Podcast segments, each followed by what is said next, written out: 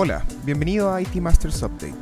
Acompáñanos cada lunes a revisar en 5 minutos las noticias más relevantes del mundo IT, para que comiences la semana mejor preparado. Hoy es 5 de julio y esto es lo que necesitas saber.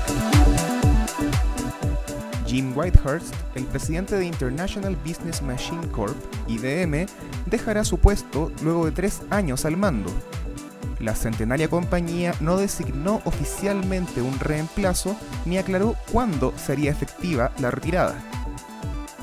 La compañía ha seguido un proceso de reestructuración desde que Arvind Krishna asumió como CEO el año pasado, con un enfoque en el desarrollo de la inteligencia artificial y la computación en la nube. Whitehurst era el CEO de Red Hat al momento de la adquisición por parte de IBM en 2019 y su misión principal era liderar la estrategia de cloud de IBM. Krishna dijo en un comunicado que Whitehurst jugó un rol clave en la integración de Red Hat e IBM y la articulación de la estrategia de esta última. El directivo también aclaró que Whitehurst seguirá trabajando como consejero senior para la junta directiva. Las acciones de la Big Blue cayeron cerca de 3% tras la noticia, su mayor disminución de valor en los últimos cinco meses.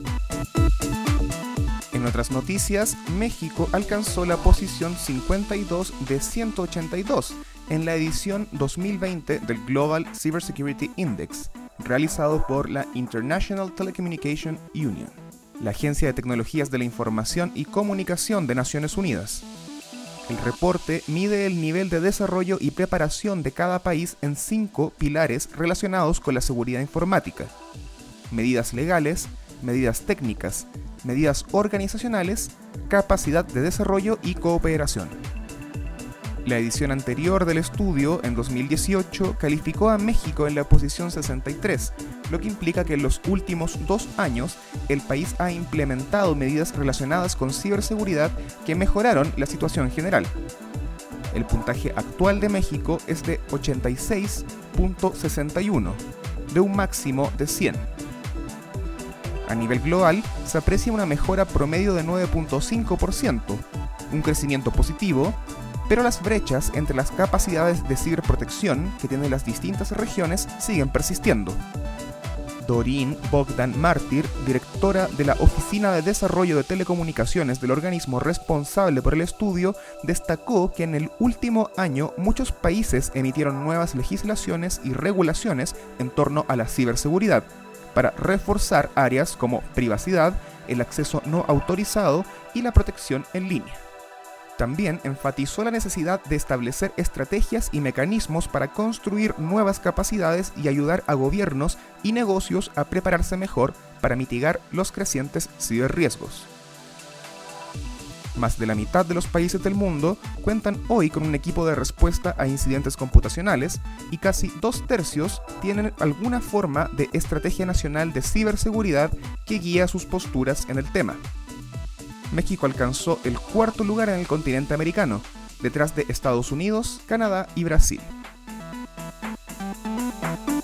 Finalmente, la semana pasada se realizó el Mobile World Congress en Barcelona.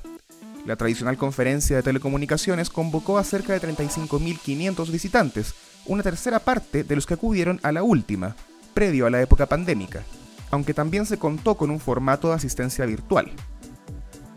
Lejos de otras ediciones, este año no hubo grandes lanzamientos. 5G fue el protagonista de la feria, con el apoyo colectivo de más de 30 carriers y proveedores de equipos de telecomunicación a la tecnología 5G mm Wave, que debería acelerar los despliegues de 5G a mejores costos.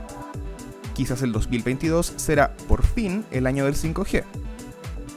Elon Musk también tuvo su conferencia, donde afirmó que en agosto estará disponible de manera global Starlink, el servicio de Internet satelital de SpaceX. El magnate resaltó, sin embargo, que la compañía operará con márgenes muy estrechos y que requiere una inversión cercana a los 30 mil millones de dólares para concretarse en tiempo y forma. Musk dijo que el primer objetivo de Starlink es no ir a la quiebra. Eso fue todo por esta semana. Suscríbete a este update en iTunes, Spotify o Stitcher. Visita itmastersmac.com y acompáñanos también en nuestro canal de YouTube IT Masters News. Hasta la próxima.